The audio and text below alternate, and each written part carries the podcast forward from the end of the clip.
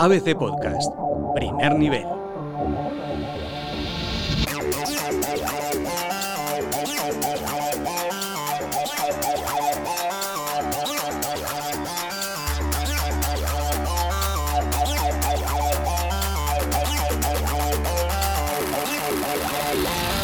¿Qué tal? Bienvenidos a ABC Primer Nivel, el podcast de videojuegos que te trae los mejores análisis, novedades críticas y curiosidades del mundo del gaming. Y en esta última categoría nos vamos a detener en este episodio. Hace solo un puñado de horas se celebraban en Los Ángeles los Oscars del cine, y es buen momento para recordar todos aquellos videojuegos que se han convertido en inspiración para que los directores llevaran la esencia de la consola a la gran pantalla. Antes de entrar en detalle, saludamos a nuestros colaboradores habituales, eh, Rodrigo Alonso, Dace, ¿qué tal? ¿Cómo estás? Muy bien. Yo también estoy bien. Soy Rodrigo Muñoz Beltrán y alzamos el telón, gamers.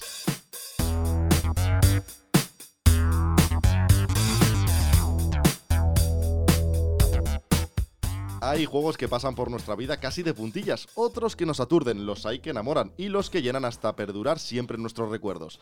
Posiblemente de estos últimos hayan surgido algunos de los títulos, algunas sagas, que hayan inspirado a directores de Hollywood a llevar los argumentos a la gran pantalla son muchos de todos los géneros y desde hace décadas han dado el salto de la consola al cine o a la pequeña pantalla. Este es el caso, por ejemplo, vamos a empezar con The Witcher, el juego de Bandai, polipremiado y llevado a serie por Netflix. La serie ha funcionado muy bien, ha gustado, ha gustado tanto a los amantes de la saga, de las novelas, del escritor polaco y sobre todo de los videojuegos, que es realmente de donde viene la inspiración. Bueno, sobre todo de los libros, ¿no? De las novelas de. Sí, pero digo, lo que es la plasmación, quizás, de la, representación gráfica y visual. Eh, de hecho, eh, en uno de los capítulos, no recuerdo cuál, Henry Cavill, que es el, actor que interpreta a Geralt de Rivia, pues tiene que pasar la noche con un monstruo y tal, y, es un, y, está plasmado de manera tan visual que recuerda exactamente a cómo inicia o cómo se inicia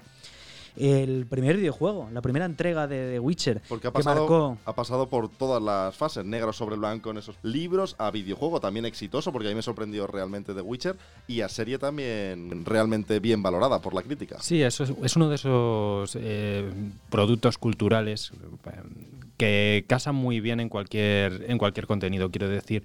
Eh, a nivel narrativo funciona también que es perfectamente compatible la novela con el videojuego, con la serie, como se ha demostrado ahora Netflix, en una apuesta muy importante por buscar, como tantas otras cadenas o servicios de streaming, su propio juego de tronos. Y yo creo que lo han conseguido. Ahora, tengo dudas. No sé si al final ha estado. Yo creo que estamos hablando de una gran serie, pero no sé si ha estado a la altura a nivel de a nivel de crítica, de seguimiento de lo que se esperaba en un primer momento. Eso sí que me genera más dudas porque en un sí que es cierto que cuando se estrena mucha gente está viéndolo y está comentándolo, pero ahora yo llevo un, tiempo sí, cuando, nada más cuando lo colgaron, la, claro, la política de Netflix, eh, a diferencia de otras plataformas como, como HBO, es mm. colgar toda la temporada entera y que la gente pues lo vaya viendo a su, a su ritmo. yo creo que después de verla, eh, hay que partir de una base en la que está muy enfocada y muy dirigida a un público que ya conoce previamente la historia. Eh, yo conocía la historia a través de, alguna novela que me he leído y sobre todo del videojuego.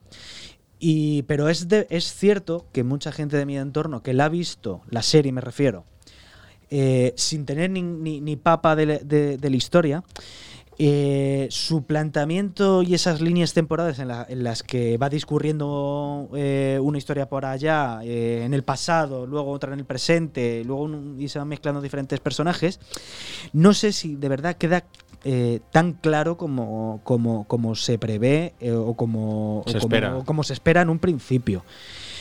aún así, yo me alegro mucho de que, de que una obra cultural cinematográfica, ya sea película o, serie, que venga precedida o venga inspirada directamente de un videojuego, ¿vale? haya funcionado también, ya haya tenido una gran acogida. Porque realmente, si hacemos un balance de todos estos años que ha habido eh, escarceos eh, de, entre del cine eh, a partir del, videojuego, de, de, la industria del videojuego, realmente no ha habido ninguna película o serie realmente potente que haya, que haya cautivado a los fans. Más bien todo lo contrario. Eso, vamos a ir repasando títulos, no hagamos spoilers eh, de nuestro propio Sí. programa, pero vamos a ir repasando títulos que efectivamente han tenido o han triunfado muchísimo en la consola y no tanto en la gran pantalla. ¿Cómo olvidar, por ejemplo, la saga Resident Evil desarrollada por Capcom en la consola y que en el cine ha sido dirigida desde Paul Anderson a Alexander Witt y protagonizada por la mítica Mila Jovovich? Aquí este es un caso donde triunfó el videojuego, sigue triunfando, por supuesto. Y lo que le queda. Y lo que le queda, por supuesto, porque habrá seguro más, más entregas. Y que en la gran pantalla tuvo una acogida dispar, vamos a decir. Es que eh, a nivel de a nivel cinematográfico estamos hablando de un producto que ha sido explotado hasta la extenuación. Yo ya no- he perdido la cuenta de las entregas de Resident Evil que se han hecho. Yo creo que, por- a no ser que seas un fan impresionante de, de la saga, eh, es muy fácil que la hayas perdido. Es Yo creo que lo que pasa también que cuando se, se hace la transposición de, de un medio interactivo eh, en el que es el propio usuario el que va viviendo un poco las emociones y los acontecimientos eh, casi en tiempo real, eh, eh, metiéndose muy de lleno en la historia. Y cuando se pasa a un formato más eh, lineal, como puede ser el eh, una película, ahí siempre te tienes que dejar eh, por el camino muchos factores, muchos elementos y, y muchos detalles. Y no sé si supo captar de verdad lo que es la crudeza del- y la esencia del no juego. desde mi punto de vista, yo no he visto todas las películas y no lo voy a hacer nunca jamás en mi vida, pero que no capta bien lo que es la idea del videojuego, que para quien no lo haya jugado, que se haga una- para que se haga una idea, estamos hablando de un survival horror en donde la gestión de los recursos es muy importante y esto está mucho más cerca de lo que podría ser una obra de acción, de acuerdo al, al más puro estilo. Eh, Sí, no a ver, la mismo. saga de videojuegos Resident Evil ya sabes que ha pasado, ha pasado por, por diferentes etapas y tal, Mm. más de, más de eh, terror psicológico, más de más gore, más de acción. Sí.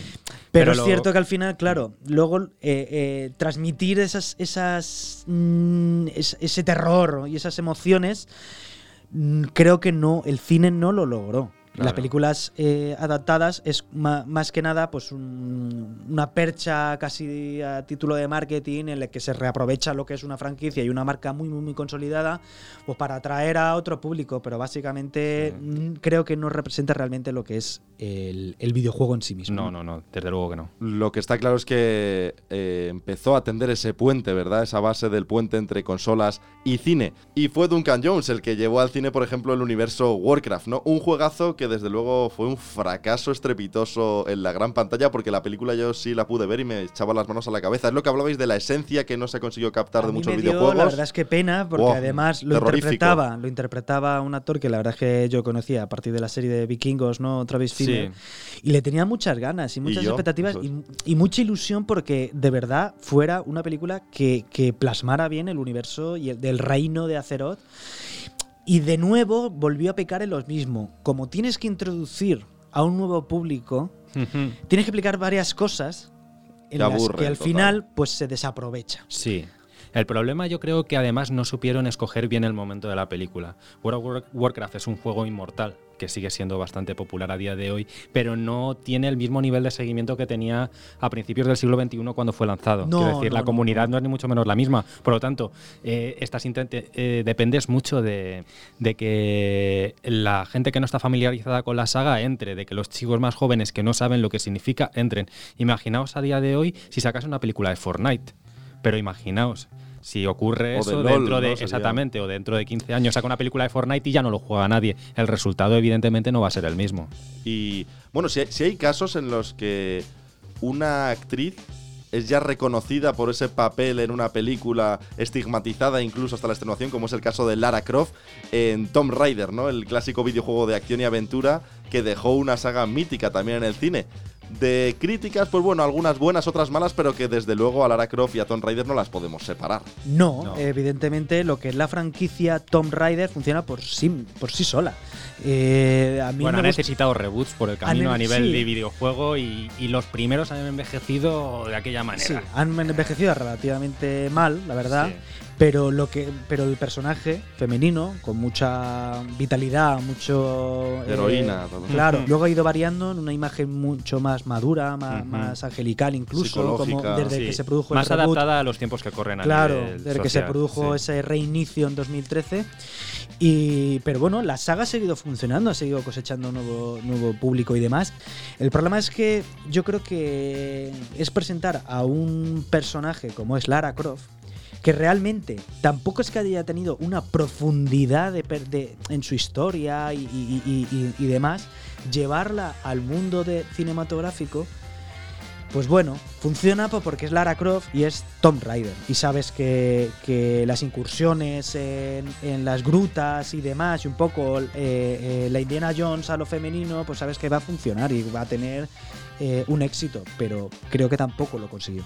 Bueno, quien seguro que se ha olvidado de su papel porque fue absolutamente lamentable, perdón esta opinión, fue Jean-Claude Van Damme en Street Fighters, que un juego que nos acompaña desde 1987 y una película mm, fatal, fatal. Y otro título, ¿eh? Otro título que también fue en el cine malísimo, como Mortal Kombat, un juego que tenemos desde 1992, que yo recuerdo en mis primeros inicios ahí en la Master System y que luego es terrorífico también en la gran Son pantalla. películas que intentan aprovechar lo- el tirón de una marca. Sí, pero Mortal Kombat, fíjate que el producto salió de aquella manera, como Street Fighter, pero sí que es cierto que tú le preguntas al seguidor de Mortal Kombat de toda la vida y guarda un recuerdo bastante, bastante bonito. Sí, sí, exactamente, sobre ese. Sí, pero más película. entrañable. Sí, sí, sí, pero Sí, vamos, a lo mejor no ¿no? funciona igual con el Street Fighter de Jean-Claude Van Damme, que eso fue una cosa horrible. Claro, intentas ahí Eso fue una- a Mr. que es que no Vision y tenía- tal. eh, ¿no? Claro, y todos los personajes clásicos de los luchadores Es- del sí. juego y realmente eh, prácticamente no los Además, encuentras. americanizan completamente Exacto. la saga porque convierten a un personaje estadounidense. Ahora mismo se me eres- ¿Cómo se llamaba el protagonista, el que interpretaba a Jean-Claude Van Damme? Es que se me ha ido el nombre, me acuerdo que tenía un pelo como así como palmera, ¿sabes? Y le dan todo el protagonismo cuando en teoría él mismo debería caer sobre Ryu que es el personaje importante que todo el mundo recuerda de la saga Street Fighter y será así para siempre. Entonces, bueno, pues al final jugar de esa forma con una saga, transformarla para adaptarla a lo mejor a los gustos de un público occidental que ya estaba familiarizado con lo que se estaba realizando en su momento en los videojuegos, pues al final provocó que se fuese el proyecto al traste. Eso y la cocaína que se metía Van Damme grabándolo. No sé si esto se puede decir, pero es cierto, lo reconoció él. Bueno, Pero desde, era para, para aguantar pues el ritmo de trabajo de, Y de Sí, peleas otra- y otras cosas también, sí. Bueno, otro de los títulos que desde luego se metió en un charco como Rodrigo fue Mario Bros, que desde 1983 acompaña a los, bueno, los que ya son treintañeros, pero que desde luego cuando pegó el salto a la gran pantalla fue un patinazo espectacular. Por cierto, que para 2022 se está preparando una animación y a ver de qué tipo de calidad, porque ya es otra saga que han explotado hasta la extenuación. Es- Pero es que es muy difícil realmente llevar a la pantalla, a la gran pantalla, a Mario. ¿No? No, funcionaría de forma de forma animada, yo creo que funcionaría muy Ah, bien. de pero manera de animada otra igual forma sí. yo no lo veo. La eh, primera no, fue veo. animada, la primera no fue animada No, y eso por fue eso un- quizá fue el... Pero fue- lo que ha habido serie, ¿eh? Se hizo a principios de los 90 hubo una serie de Mario Bros que yo veía cuando era pequeño y realmente fue Ah, es así verdad. como entré en contacto un poco con ese mundo. Luego ya en el 94 tuve mi Game Boy, tuve mi Wario y mis cosas y entonces ya fue otra cosa. Yo siempre he sido más de Wario también. Yo soy muy de Wario, ¿eh? En la Game Boy Wario antigua, para siempre, tío. Sí, sí. Sí, además un Wario ya Nintendo, por favor, un Wario ya para la Nintendo Switch. Bueno, quien tuvo un poquito mejor crítica, sobre todo para los eh, cinematográficos, fue Assassin's Creed, que Justin Carcel se atrevió a llevarlo al cine y esta vez yo creo que sí, bueno, convenció un poquito No, más. eso fue un, des- eso No, fue a mí un sí me- despropósito. Yo creo que era es inconexo, Mira. incomprensible, sí. Y Es- aparte es una película en la que el, el- el actor, Michael Fassbender, Sí, Magneto. Ma- Magneto, realmente no se luce en ningún momento y, y- Está muy El encasillado. reparto al- es estupendo, ¿eh? Sí. Sí, Marion pero yo Cotillard creo que es una película ahí. desaprovechada y que de nuevo volvemos a lo mismo. Para los seguidores de, de Assassin's Creed, pues es lógico que conozcan lo, lo que es el Animus y, y- y Mm. todo eso realmente. Pero mucha gente que no ha jugado ningún juego ni conoce la historia de Assassin's Creed, realmente le tienes que incorporar a la historia y explicar mm, unos primeros. uno- Sí, pero a mí el inicio de la peli, Yo- por ejemplo, sí yo- me, me- gusta algo yo más. creo que no, de nuevo vuelve a ocurrir. Yo eché en falta muchos más enfrentamientos directos. Mm, y- Yo, y- no, una, una experiencia a nivel narrativo más interesante. Yo creo que no cumple en ningún aspecto, en ninguno, porque y además estamos hablando de una franquicia que a nivel de cinematográfico considero que podría funcionar muy bien, porque El la narrativa, la bueno. reconstrucción histórica de los espacios Sí. es tan importante y eso funciona al final también eh, a nivel en, en el cine. Al espectador le gusta tanto, está tan de moda. Eh, sin embargo, no se supo explotar bien a nivel de guion, a nivel de historia y es una auténtica lástima. A mí esta película no me defraudó. Tampoco me defraudó, por ejemplo, Prince of Persia, que también tuvo una buena acogida por la, por la crítica y que justo hace una década cambió la consola por la gran pantalla. Pero es que yo creo que, como decía anteriormente Rodrigo, llegó en un momento en el que ya la Ya fiebre por Pin- eh, Prince of Persia tampoco es que. Pero sí, ¿sabes? fíjate, si Ubisoft lleva cuánto, 10 años o más sin sacar un juego de Prince of Persia. No. Se, se está comentando que podría llegar, pero es que es un nicho que ya está ocupado por Assassin's Y eso que Creed. también, porque todas las que son estas temáticas eh, eh, históricas Sí, son y- muy buenas. y de época y tal, es que tienes un filón, sobre todo la recreación eh, artística, Ambiental. Las edificaciones, las fortificaciones, los atuendos. A mí me encantan, me encanta.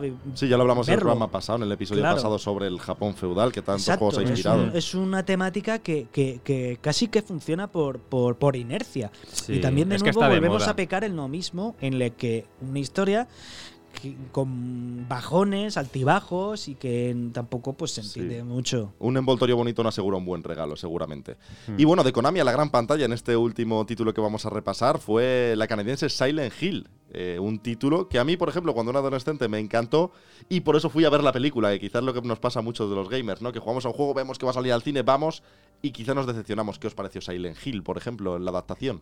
Yo eh, no quiero repetirme, pero pasa un poco lo mismo que con Resident Evil en mi punto, desde mi punto de vista. No, no tengo claro que fuesen capaces de captar bien la idea del videojuego. Y, y también es, otra- es, es que es, también es una pena realmente, porque, porque Silent Hill, que es ese terror psicológico y, todo, que hay una barbaridad de grandes, importantes títulos en, de ese género a nivel cinematográfico y tampoco... eh, a mí me deja con el cuerpo helado realmente. Mm, Cuando se hizo el, el proyecto este de PT, este, Sí, ¿te acuerdas? sí, en, de- en el que está de Kojima. involucrado Hideo Kojima. eh, eh, había tantas expectativas depositadas en aquel producto que se quedó en nada. Mm. Realmente cuando salió esa infructuosa e inesperada salida de- del, del creativo mm, y el padre de Metal Gear. Mm. Pero bueno, mm, otro, otro caso singular. Sí. Nada, en Silent Hill, menos películas y más Silent Hill. Eso- desde mi punto de eso vista. es cierto. A ver si Bueno. Konami hace algo. Y un bonus track, Sonic, que sale, nada, el día 14 de febrero. En unas horas también lo tendremos en la gran pantalla. Otro juego que quizá lleva, llega un poquito tarde, ¿verdad?, al cine. Pero bueno, vamos a ver qué nos esperamos, ¿no? Porque Sonic yo sí que lo recuerdo desde la infancia como uno de mis grandes Sí, pero mira, por ejemplo, han tenido varias series. Han tenido varias series Mm, de animación. Sí. Y no han estado y mal. han sido, sí, Sí, bueno, tiene un cómic ahora también, Sonic, ¿eh? Ahora mismo tiene un cómic publicado por DC en la línea de niños. Yo no sé cómo estará, no lo he leído. Pero yo esta película en concreto sí que la, sí que la, sí que me da curiosidad. Sí, Lo que pasa Por- es que ¿tú- os acordáis de, de los primeros trailers esos en los que eh, luego por crítica ha tenido que variedad, ha, ha tenido que modificar los Mm. ojos. De todos modos, que yo creo que el jugador se queja un poco por vicio. Sí, siempre, decir. sí. Eh, a mí tampoco pido que me pongas un Sonic. Para empezar, Sonic ha tenido multitud de aspectos a lo largo de, a lo largo de la historia, ¿de acuerdo? Eh, lo han intentado adaptar un poco hasta el punto de hacerlo como más rápido, más musculoso, más. Mm. O ahora el- tenemos un formato más peluche, más a lo mejor Mm. infantil, pero bueno, que tampoco pasa nada. Que Sí, puede pero es una película bien, que, pu- puede, no- puede atraer, porque eh, lo que yo he podido ver en trailers y alguna secuencia y demás, yo la película no la he visto y tampoco creo que la vaya a ver, a no ser que mi hijo pequeño de 6 años decida que, que le interesa. Obligarte. a- Mm. Pero, pero parece que está muy dirigido a ese público, ¿no? A ese Sí. público más juvenil, más Sí. adolescente, Y que quizás. quizá les puedo hacer el puente mira, inverso. a del lo cine mejor, al- a claro, la es que yo creo que está enfocado precisamente a captar a un nuevo público y, y atraerlo a lo mejor a, a sucesivos títulos de videojuegos que vayan a salir a, lo partir de mejor ahora. Pasa lo mismo un poco que. Yo creo que es lo mismo que pasó con el Pokémon que estrenaron el año pasado. Detective Pokémon. De- Detective, Detective Pikachu. Pikachu, Detective- eso, perdón. Sí, exactamente. Que bueno, yo no la he visto, pero tampoco es una cosa que me mate, pero que estoy seguro de que si viese además, estando los Pokémon tan relacionados con mi infancia, seguro que disfrutaría. ¿Y cuáles son algunos títulos de videojuegos que quizás pegaría en una película? ¿Cuáles? ¿Qué pensáis? Pues mira, Ah, Red Dead Red Dead Redemption a mí sí me gustaría verlo llevado al. Sí, al pero cine. yo no veo yo no veo a Rockstar haciendo algo y más siendo ellos lo cuidadosos que son con sus Metal productos, Gear. tampoco les gusta explotar. Metal Gear creo que ya tuvo una película, ¿eh? pero no estoy no estoy seguro. Metal Gear yo creo que algo tiene. La que yo creo que pegaría muy bien, que además Sony está está trabajando en ella es Uncharted.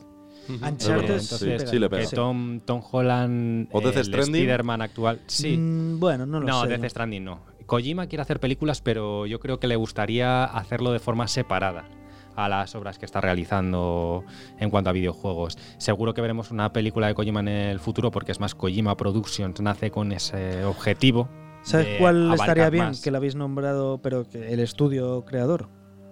The Last of Us. De Last of Us. The Last sí. of Us, yo creo que sería también bastante bonito de ver cómo se representa en carne y hueso a esa relación paternalista es. y, y Mm. demás entre Joel y, y Ellie y, Sí. y- y abordar incluso cuestiones Sí. feministas eh, eh, y, demás, aun- a sabiendas que luego no deja de ser Mm. una supervivencia y un apocalipsis zombie en el que tienes que sobrevivir y superar ciertos conflictos. Pero si se logra trabajar eh, en esa dirección y profundizar un poco en la relación un poco más humana en ese, en ese entorno, también yo creo que podría funcionar.